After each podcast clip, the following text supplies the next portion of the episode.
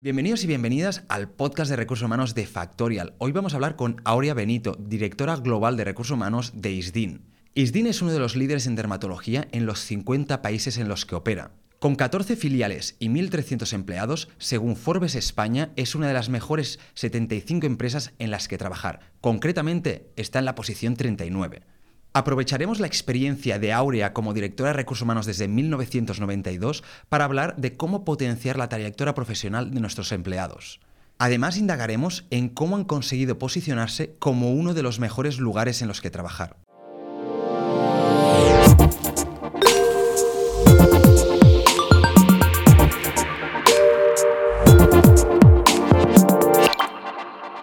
Hola Aurea, ¿qué tal? Bienvenida a las oficinas de Factorial. Muchas gracias, Jaime. Encantada de estar aquí. Eh, muchísimas gracias por venir. Eh, la verdad es que me parece súper interesante que hayas podido venir aquí a estar con nosotros, hablar un poquito eh, de ISDIN, de tu trabajo en la empresa, de tu experiencia profesional. Y una de las preguntas que quería hacerte viendo tu trayectoria profesional y también las posiciones que has tenido en otras empresas es em, cómo es el día a día de una directora de recursos humanos de una empresa como ISDIN. Uh, esta pregunta que parece súper fácil, porque al final mi día a día lo vivo todos los días, eh, para mí es súper retadora porque en ISDIN no vivimos dos días iguales. ¿Y eso qué quiere decir? Que yo siento que a lo mejor un año de trabajo en ISDIN es como siete en otros entornos. Eh, así que te voy a transmitir como sensaciones. Una es que es muy divertido. Es súper divertido. Súper importante en el trabajo esto. Pasarlo bien.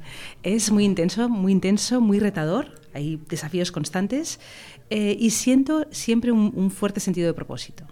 Y si quieres, traduzco un poco en, dos o tres cosas que a lo mejor estamos trabajando ahora, ¿no? Pues estamos trabajando en, la certificación de Top Employers por, por, quinto año, estamos trabajando en el plan de igualdad, estamos trabajando en el Employee Experience, pero todo lo que tienen en común eh, los, los, proyectos que llevamos a cabo desde, desde, el área de personas es que tratamos de hacerlo siempre colocando el, em, el empleado en el centro y entendiendo que el recursos humanos no va de recursos humanos, sino que va de ayudar a la compañía a crecer a través del crecimiento de las personas. ¿Y esto qué quiere decir? Pues en el ejemplo del plan de igualdad eh, no solo va de contar las personas, es decir, cuántos hombres, mujeres, eh, perfiles diferentes y tal, sino, y sobre todo, hacer que las personas cuenten. Es súper interesante porque ahora se habla mucho de poner al, candidato, al empleado en el centro, eh, y vemos que todos nos estamos yendo hacia allí, pero a veces nos quedamos un poquito en este concepto que es bastante abstracto. ¿Cómo lo bajáis a la tierra? ¿Cómo conseguís poner al empleado en el centro? Em, ¿Con qué iniciativas o, cómo lo hacéis? Eh, eh, un poco, eh, antes comentábamos ¿no? que las compañías en general estamos todas evolucionando hacia el consumer centricity y esto es imposible sin la employee centricity. Y te voy a poner tres ejemplos como muy, muy sencillos, muy gráficos. Uno es en atracción de talento. Eh, yo cuando empecé eh, en, este ámbito, hace un montón, un montón de años, era un mundo muy predecible y muy estable. Y tenías muy claro qué perfil era el perfil de éxito para cada posición. Con lo cual, en un mundo predecible y estable, todos hacíamos un poco la broma de los ladrillos, que ahora se conoce menos, pero era, si, tienes, si tienes mucho trabajo y muchos candidatos y no sabes cómo clasificarlos, pon ladrillos en una sala, los haces pasar, si el candidato los cuenta, contabilidad. Si los cuenta dos veces, auditoría. Si los lleva de un sitio a otro, eh, logística. Si los arregla, mantenimiento. Si los pone de formas creativas, marketing. Si empatiza con ellos, recursos humanos. Y si no hace nada, entonces es jefe. esto, era, el chiste. Pero, pero ahora ya no va de esto. Ya, ya no va de definir cuál es el perfil de éxito, porque al final el, el mundo es muy cambiante. Y por lo tanto, Hoy creo que toca mucho más dar la vuelta al paradigma y ver a las personas en todo su potencial, no solo en su track record, no solo en lo que han hecho, sino el potencial, la motivación, las posibilidades que tiene el talento. Y cuando hacemos esto, vemos al talento eh, de verdad y dotamos al trabajo de significado y sentido. Y yo creo que esto es un, ejemplo de cómo, de cómo hacerlo en atracción de talento. Pero otro ejemplo en comunicación. Cuando pensamos un plan de comunicación interno, yo creo que, que hasta ahora pensábamos mucho en qué comunicamos, cómo lo comunicamos, en qué formatos, de qué manera y tal. Y poniendo menos énfasis es, cómo escuchamos, de qué manera escuchamos, cómo nos aseguramos de todo esto. Pues es otra manera de, ver lo mismo. Que no sea unidireccional. Claro, exacto. ¿no? Eh, buscar muchos canales, de, no solo que sea bidireccional, pero de todos con todos. ¿no? Entonces, pensar un poco que, las cosas se descentralizan, que no es de jerarquía, que va de redarquía, ¿no? de, trabajo realmente en equipo. Y otro ejemplo es con las job descriptions. Todos tenemos que hacer descripciones de trabajo, etcétera, eh, pero Qué bonito es cuando en lugar de hacer un job description que puede encorsetar y por lo tanto limitar las posibilidades de una persona, trabajamos en job crafting, ¿no? como el métier de toda la vida y de, oye, pues esto es un poco las cuatro líneas generales de, de, tu responsabilidad, pero co-trabajemos, las, las codiseñamos y damos la oportunidad y invitamos constantemente a que la persona haga grande la posición, que esto es una maravilla. Esto es súper interesante porque además eh, hace un tiempo escribí un artículo que, de, sobre el job crafting, que es un concepto que se conoce poco. Eh, ¿Cómo, o sea, al final es lo que estás diciendo, que es que tanto el, el empleado como la empresa codiseñen conjuntamente el puesto de trabajo que desempeñará el trabajador, porque mm, los dos tienen que decir seguramente, el, empleado sabe cuáles son sus puntos fuertes y la empresa también tiene las necesidades. ¿Cómo lo hacéis en ISDIN? ¿Cómo, cómo, se, ¿Cómo se trabaja esto para realmente que los trabajadores puedan también tener un impacto en su posición? Es que al final es una invitación y entender que lo que hacemos eh, siempre va muy vinculado al propósito, propósito de compañía, pero también propósito de las personas y ver un poco cómo de compatibles son ambos propósitos los valores, el sistema de creencias. Y, entender que lo que hacemos en el día a día no va de cumplimiento, no va de cumplir con mis tareas, porque cuando estás en cumplimiento, cumplo y miento. Tengo que hacer 10 procesos de selección, dan, ya he hecho un check. Qué pena, ¿no? Sino cuando piensas siempre en el para qué, y, le das ese, ese, giro, es cuando puedes tangibilizar esta parte de co-crear, de tener iteraciones constantes de, y, de ver un poco cómo trabajamos en realidad en el crecimiento y el desarrollo de las personas y crear entornos pues, que sean eh, estimulantes e inclusivos, donde las personas se sientan retadas y cuidadas, donde se celebran las diferencias y donde todos sintamos que como personas podamos dar lo mejor de nosotros mismos. O sea, al final es como dar contexto a las personas de lo que se espera de ellas eh, lo que queremos como compañía y que ellas también a partir de ahí participen en toda la creación, ya sea de, su propio trabajo o del crecimiento de la compañía. Así es. Antes has comentado algo que me ha parecido interesante, que me lo ha apuntado por aquí, y era el tema del Top Employers, que es eh, algo que, ahora está en tu día a día. Em, he visto que ISDIN, si no me equivoco, lleváis cuatro años eh, con esta certificación. No sé si nos podrías explicar un poquito más qué es para la gente que no conozca, que supongo que serán pocos. Sí, sí, Top Employers es una compañía que evalúa y certifica eh, las prácticas en materia de personas mm, con un objetivo, eh, que es ah, pues, impactar positivamente en la vida de las personas trabajadoras. Eh, y cuando quieres certificarte, sabes que, te van, que vas a ser evaluada en muchas dimensiones del área. ¿Cuáles? Pues eh, que la estrategia de personas esté vinculada a la estrategia de, compañía, eh, en liderazgo, en atracción de talento, en diversidad e inclusión, en, bienestar a todos los niveles, bienestar físico, bienestar económico o financiero, bienestar emocional. Vas a ser evaluada en, sostenibilidad, en, desarrollo, en aprendizaje, bueno, en todas las dimensiones. Eh, y claro, esto eh, tiene un impacto positivo. ¿Por qué? Porque nos dan acceso a las mejores prácticas de todas las compañías. ¿Y esto qué hace? Que, te puedas inspirar en qué es lo que están haciendo otras compañías para encontrar la manera de, la de tu compañía, tu manera de hacer las cosas. Y también el hecho de, que hayan rankings, y nosotros el año, este año estamos en el top 10, eh, hace que quieras eh, batir tu propio récord, con lo cual mejorar lo, que haces y por lo tanto seguir midiendo y evaluando pues, todo lo que estás haciendo para, para, tener impacto en la vida de las personas que trabajan en ISDIN. Y por último, nos hace mucha ilusión cuando un candidato y cada vez más te dicen, es que mira, he visto vuestro rating en Glassdoor o, que sois top employer y que estáis en tal posición. Con lo cual esto ya me dice que es una compañía que me apetece conocer más. Entonces esto nos hace mucha, mucha ilusión. Hombre, además es, algo que ayuda muchísimo a la atracción de talento y seguramente, naturalmente, después a fidelizar a los empleados que ya tenéis. Em, ¿cómo, ¿Cómo os preparáis o cómo se prepara una empresa para, para pues tener esta certificación? ¿En qué, ¿En qué has comentado algunos aspectos, pero por ejemplo entiendo que ahora eh, también estáis preparando la certificación para el año que viene o para este año, no sé muy bien cómo funciona. Em, ¿qué, ¿Qué tenéis que hacer? ¿Qué estáis trabajando?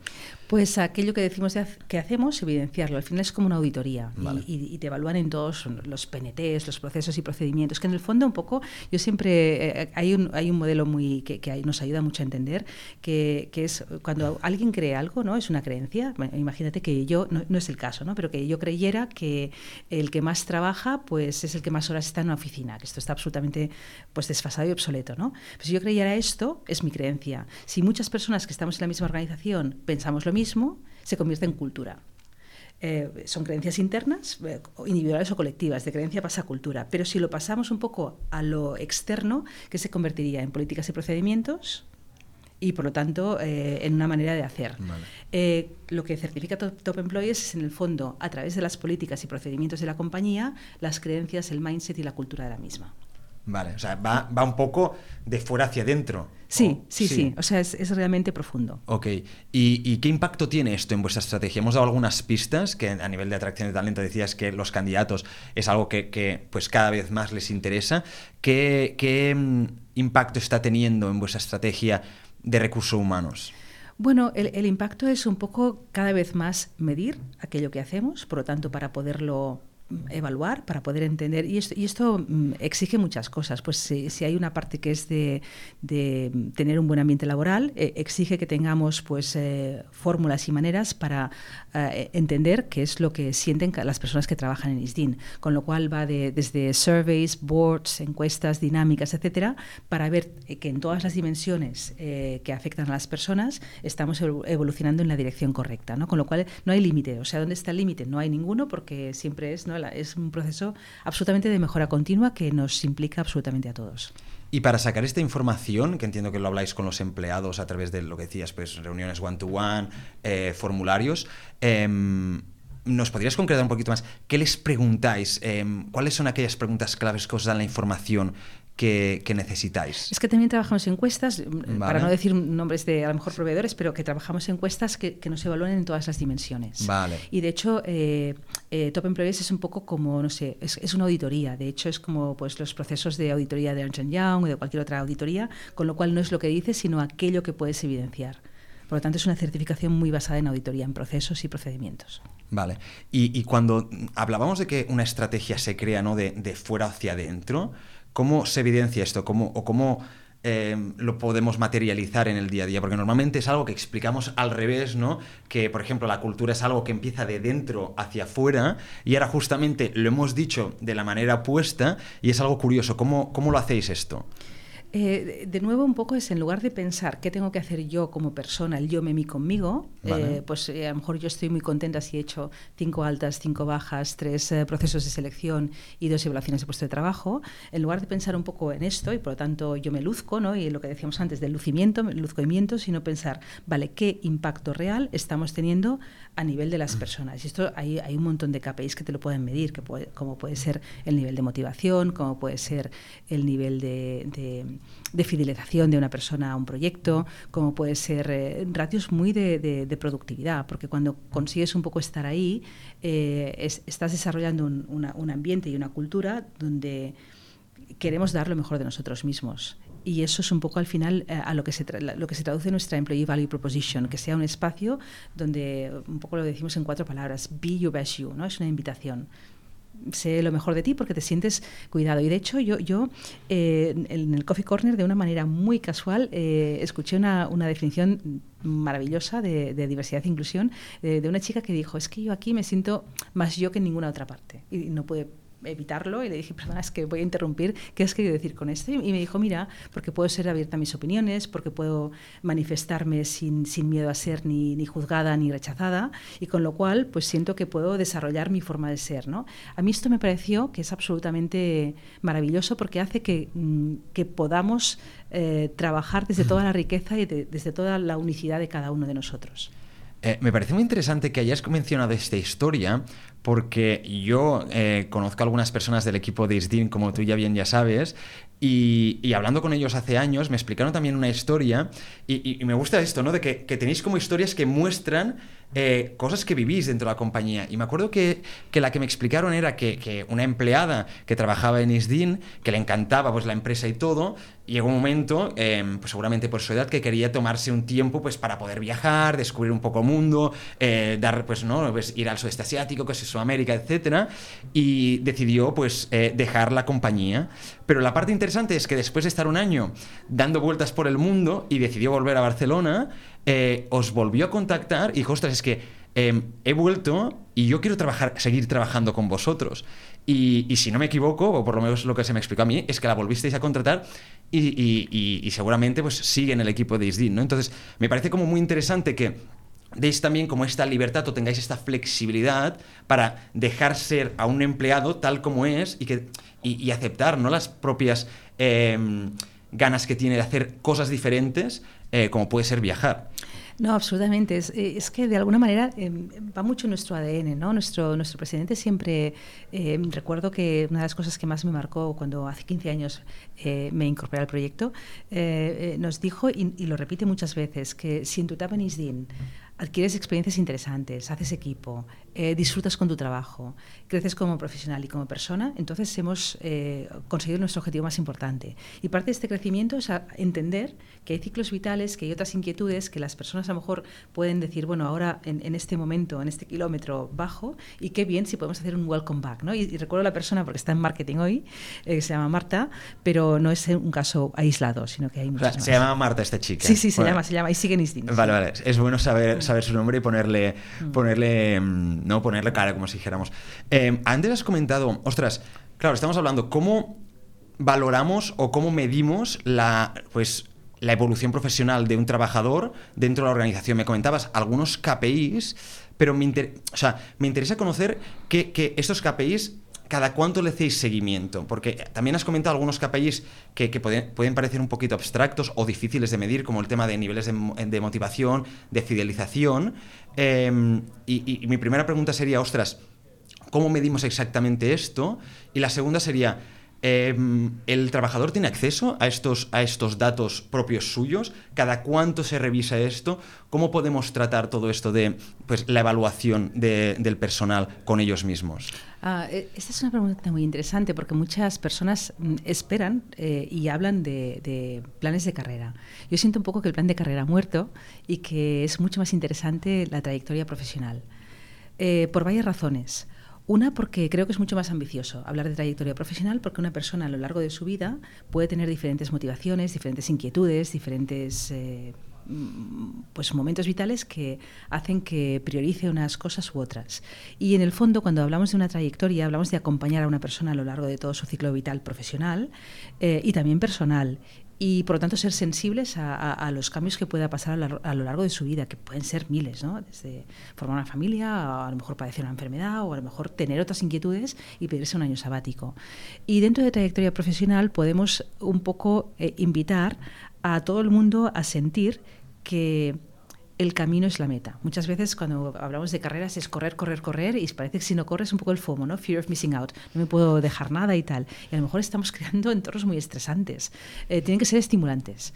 Eh, y, dicho esto, ¿cómo lo trabajamos? Ahora voy al KPI, pero el cómo lo trabajamos yo, yo, mm, diría que mmm, tratando de primero buscar tener una organización robusta, una organización sobre todo sana. ¿Y qué significa una organización sana? Con un pipeline muy sólido, con personas, un pipeline de talento muy mm. sólido, con personas que tengan los skills adecuados, que tengan la actitud adecuada, que tengan la, el mindset, la mentalidad eh, ¿no? de, de crecimiento. Luego también tratamos de ofrecer experiencias con propósito. ¿Y qué significa esto? Pues que sea una experiencia eh, irrepetible, porque cada persona es única, simplemente porque cada uno somos únicos y únicas será irrepetible, pero ojalá también sea irresistible. Y en esto de experiencia con propósito me, encanta comentar eh, la historia de, la catedral, que seguramente Jaime conocerás, que no sé, en la época de la, de la Europa medieval, de las catedrales maravillosas, habían tres picapedreros y había un, caminante que les pregunta a cada uno de los tres picapedreros qué está haciendo. El primero le contesta, bueno, estoy picando piedra. Los tres hacen exactamente lo mismo. Y entonces eh, el caminante le pregunta, ¿Y, ¿y, eres feliz? Y dice, bueno, no me puedo quejar, porque al final pues saco adelante mi familia, pero estoy sudado, estoy cansado y estoy esperando a que se termine la jornada. El segundo picapedrero que hace lo mismo le pregunta, ¿qué estás haciendo? Pico piedra, ¿eres feliz? Y le contesta, pues sí, la verdad que me lo paso muy bien, porque me ofrecen las, las picar las, las, partes más complicadas, eh, yo tengo mucha destreza, tengo el reconocimiento de todos los demás picapedreros porque saben que soy muy bueno. Entonces me encanta el reto y me encanta que me digan que soy muy bueno. Y el tercero, eh, que está haciendo exactamente lo mismo que los dos primeros, eh, a la pregunta que estás haciendo contesta construyendo una catedral. Y algo de lo que mis hijos y los suyos se van a sentir muy orgullosos. Eh, con lo cual, esta historia es muy bonita porque pienso que el primero tiene todo el derecho, eh, todo trabajo merece un salario y está genial. Eh, pero es que el tercero no renuncia ni a salario, ni renuncia a aprendizaje, ni a reto, ni a diversión, ni a reconocimiento y además siente propósito y legado. Con lo cual, qué bien que podamos ofrecer una experiencia, es una invitación y cada uno decida en su escala de motivos y motivaciones cuál es el que va a primar en ese momento de su vida. No conocía la historia, me parece buenísima, porque además si sumas lo que los tres, em, los tres picapedreros dicen cuando les preguntan, ¿E-, ¿eres feliz?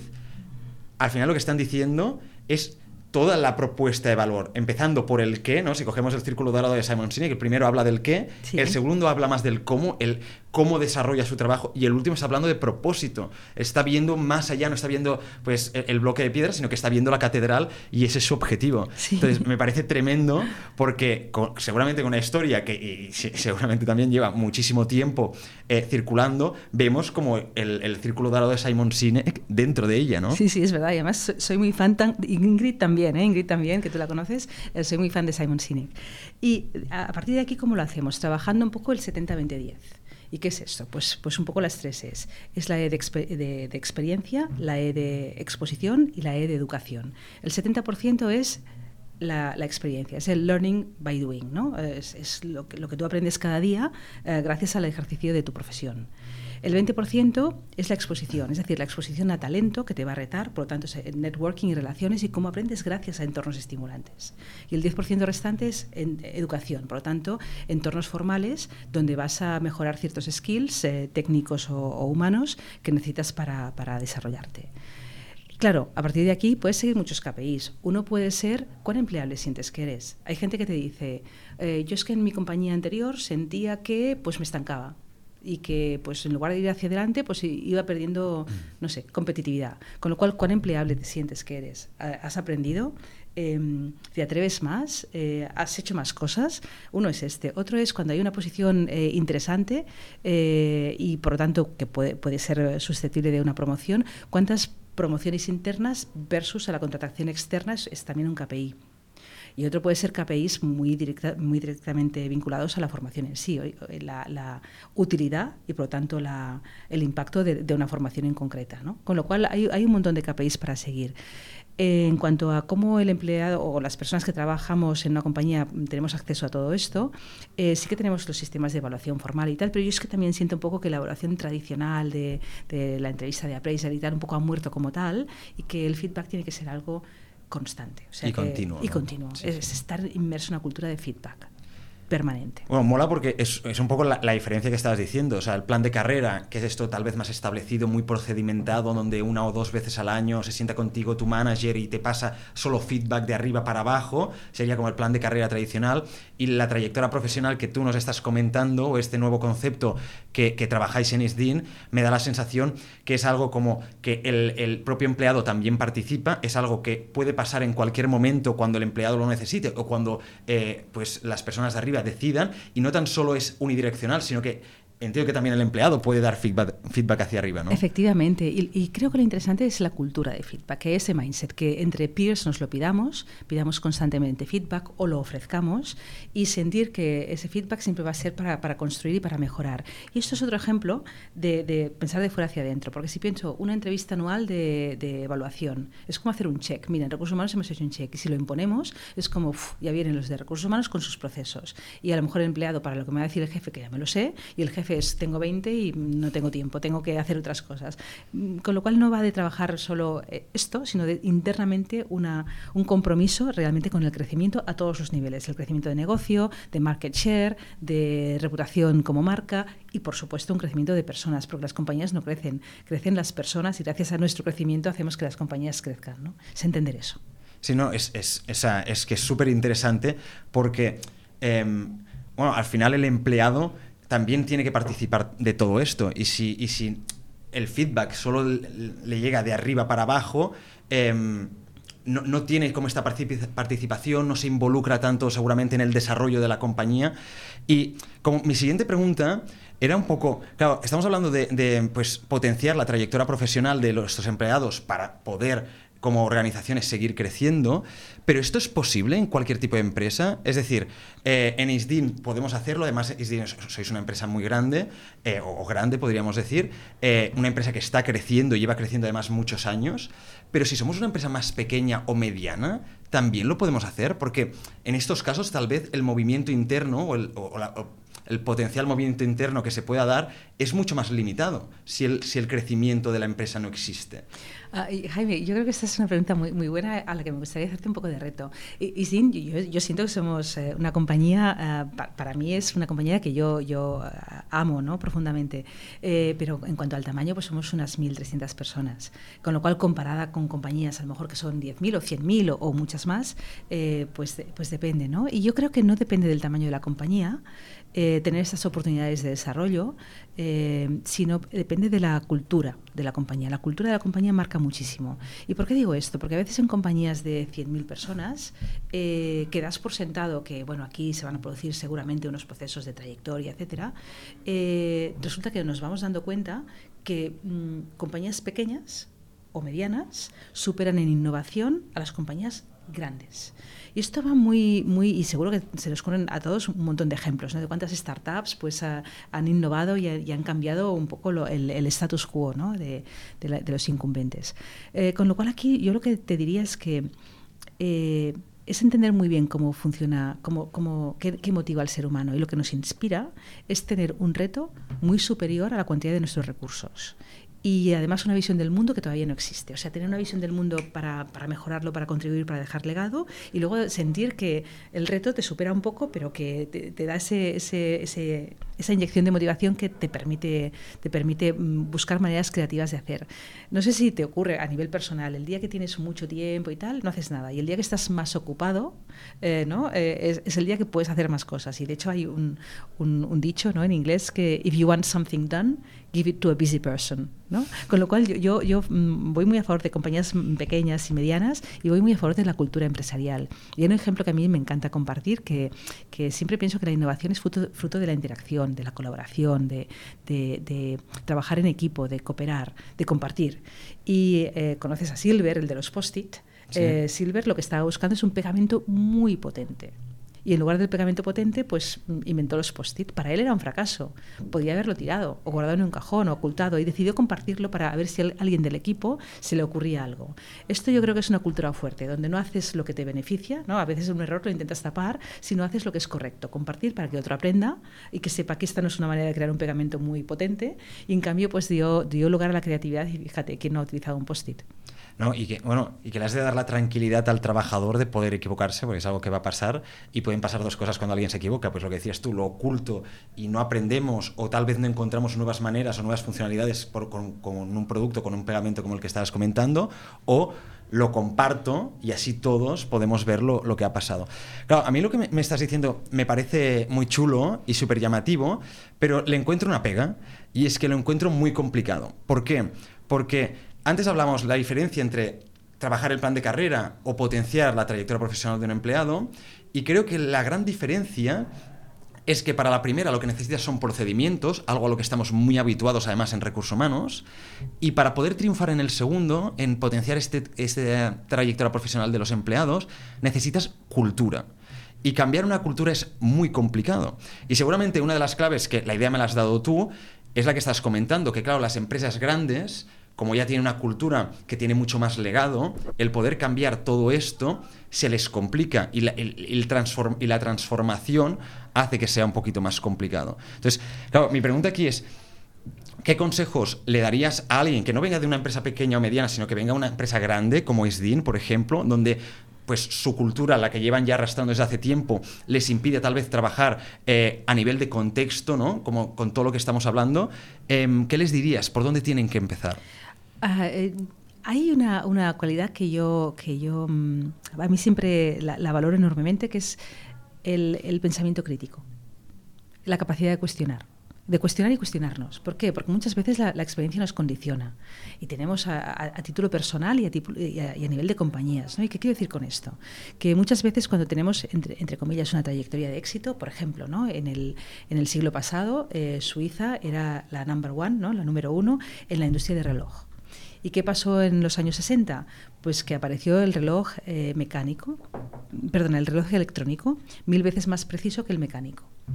Eh, ¿Qué ocurre? Que casi esto les lleva a la bancarrota. Eh, claro, siendo los número uno, ¿cómo puede ser que les pasara esto en la industria del reloj?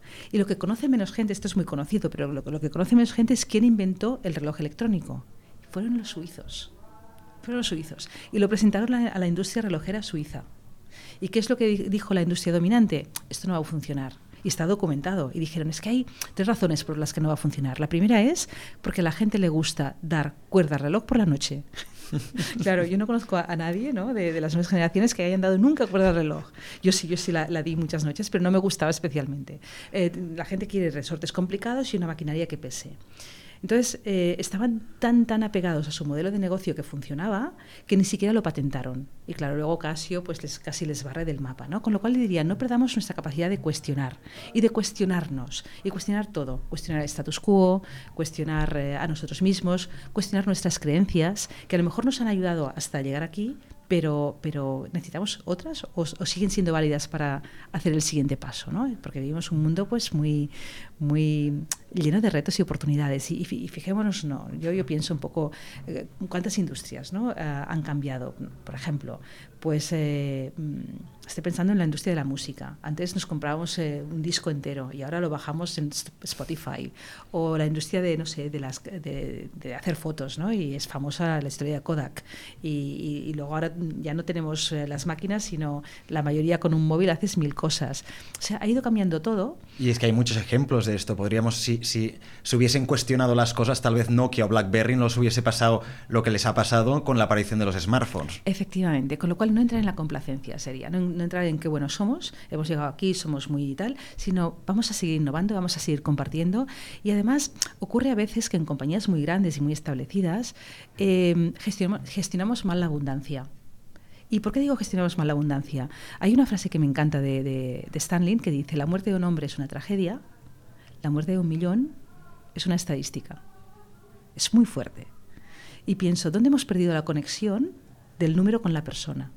Y a veces cuando gestionamos abundancia ya perdemos un poco la noción de los pies. ¿no? Sí, y los pies en el suelo. Esto nos ocurre con, no sé, con Insta, o con TikTok, o con Facebook, o lo que sea. Que, ay, cuántos likes, chutes de dopamina y tal. Y esto lo explica muy bien Simon Sinek, ¿no? no ¿Y por qué hay tanto hate en redes sociales? Porque no ves la persona. A lo mejor la persona que lo lee eh, y, lo recibe, pues, pues sufre. Y si viéramos la persona, o cuántas veces hemos enviado un mail de en plan me he enfadado y te contesto lo que sea, y cuando viene la persona y dices, bueno, no, no quería decir todo esto, porque recuerdas un poco, a veces perdemos en la abundancia, perdemos los pies en el suelo y nuestra inclinación natural a compartir, a colaborar y a ser mejores. ¿no? Por lo tanto, yo diría, nunca creerte nada, hacer que la experiencia no nos condicione, sino que sea, eh, en lugar de un stopper, un trampolín. Pues ahora me quedo con esto, el, ser humildes con nuestro trabajo, el cuestionarnos que em, si está todo bien hecho y si está todo acabado y entender que una estrategia nunca ha llegado a su fin, nunca llegará a, su, a la perfección, porque siempre le podemos añadir cosas y siempre la podemos cambiar para, para seguir mejorando. Así que muchísimas gracias por estar aquí con nosotros, ha sido súper interesante la conversación y te agradezco mucho que hayas venido aquí a las oficinas de Factorial. Gracias, Jaime.